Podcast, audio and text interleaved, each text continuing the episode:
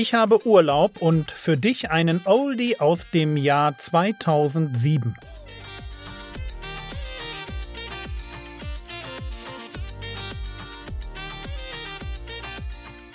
Theologie, die dich im Glauben wachsen lässt, nachfolge praktisch dein geistlicher Impuls für den Tag.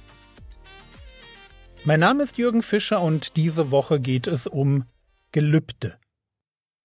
Wenn zwei Menschen es ernst miteinander meinen, dann ist das etwas, wo man investiert. Und ich denke, so ist es hier auch. Es gibt in Römer 12 eine Stelle, die ich zumindest sehr oft zitiere, Römer 12, Vers 1. Heute mal aus einem anderen Grund. Römer 12, Vers 1. Ich ermahne euch nun, Brüder, durch die Erbarmungen Gottes eure Leiber darzustellen als ein lebendiges, heiliges, Gott wohlgefälliges Opfer. Gott will Opfer. Und er will unseren Körper. Nicht nur unseren Körper alleine, sondern auch das, was in dem Körper drinsteckt, an Emotionen, an Intellekt, an Talenten, an Seele. Das möchte Gott als Opfer haben.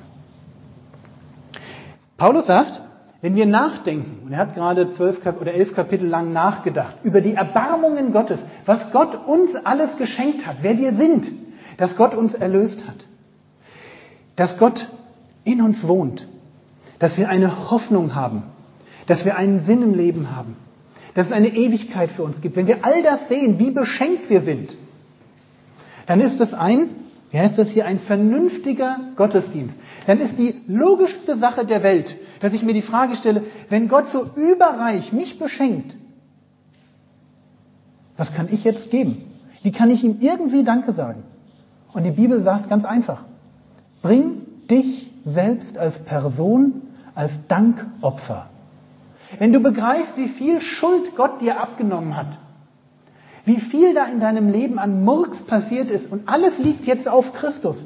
Für alles ist er gestorben. Diesen ganzen Schuldschein hat er ans Kreuz genagelt. Wenn du das begriffen hast, wenn dir, wie Paulus sagt, Christus als gekreuzigt vor Augen gemalt worden ist, wenn das eine innere Realität ist, hey, dann bring dein Leben Gott als Dankopfer. Und ich denke, es geht euch ein bisschen, wie es mir bei solchen Texten geht. Man liest diese Texte vom Opfer. Oder Paulus schreibt dann auch, ich zerschlage meinen Leib. Oder äh, so, so, so kämpferische Stellen, ja, dass man, solche Stellen. Man liest das und man hat irgendwie den Eindruck, das ist so ein bisschen von gestern. So ein bisschen archaisch. Also wenn ich Opfer höre, Wisst ihr, was ich vor Augen habe? Ich habe dann irgendwie, sorry, das, ich soll jetzt kein bisschen abwertend sein, einfach nur, ich will euch einfach sagen, wenn ich, wenn ich so richtig von Opfer, da, dann sehe ich vor meinem geistigen Auge so eine Gruppe bunt bemalter Wilder, die mit dem Speer in der Hand unter dumpfen Trommelklängen um so ein totes Tier herumtanzen, ja, in den Eingeweiden rumfingern und sich irgendwie mit langen Dornen die Lippen durchstoßen. So auf dem Niveau läuft für mich Opfer. Das ist etwas, wo ich sage, Entschuldigung, ich bin aufgeklärt. Opfer passen nicht mehr in unsere Zeit. Und in dem Moment, wo ich, wo ich das denke, sage ich ja klar, Tieropfer und das, das ist schon ein bisschen strange. Aber kann es sein, dass wir, weil uns Opfer so fremd vorkommt, so, so urtümlich, so, so unmodern, kann es sein, dass wir womöglich gar keine Opfer mehr bringen?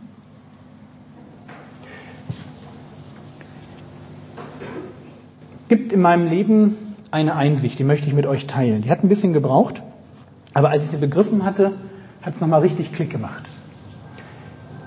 Diese Einsicht besteht darin, zu verstehen, dass ich nicht unendlich viele Möglichkeiten habe, mit meinem Leben Gott Ernsthaftigkeit zum Ausdruck zu bringen.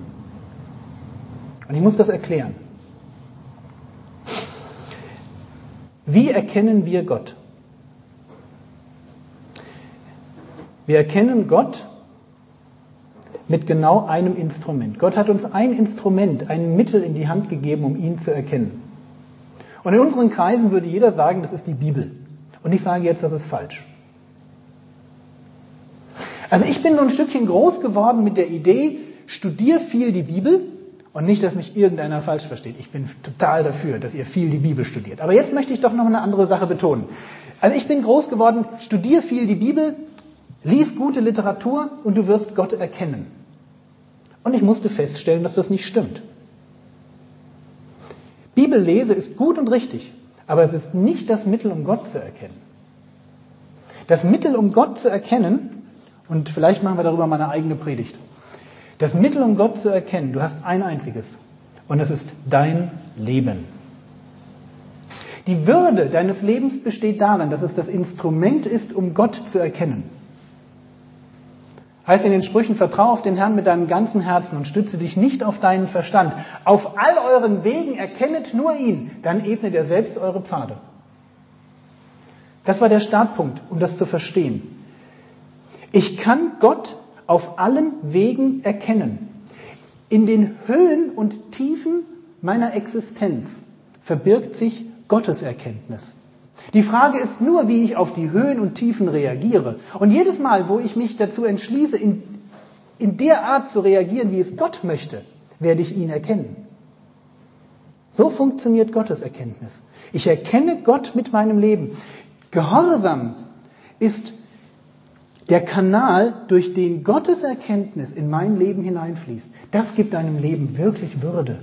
Das ist das, warum Gott uns nicht hier wegnimmt. Und irgendwo spielt dann natürlich auch Bibellesen eine Rolle, bitte ja. Aber dass wir das nicht falsch verstehen. Im zweiten Petrusbrief wird das sehr ausführlich behandelt. Da, da spricht Petrus davon, dass wir im Glauben starten. Dann sollen wir im Glauben noch die Dinge, die, wir, die unser Leben ausmachen, dazu tun. Er sagt, wenn du Glauben hast, dann, dann investiere deine Talente, dann investiere deinen Intellekt, dann investiere deine Disziplin, dein Ausharren, deine Gottesfurcht, deine Bruderliebe, deine Liebe, irgendwie dein ganzes Leben.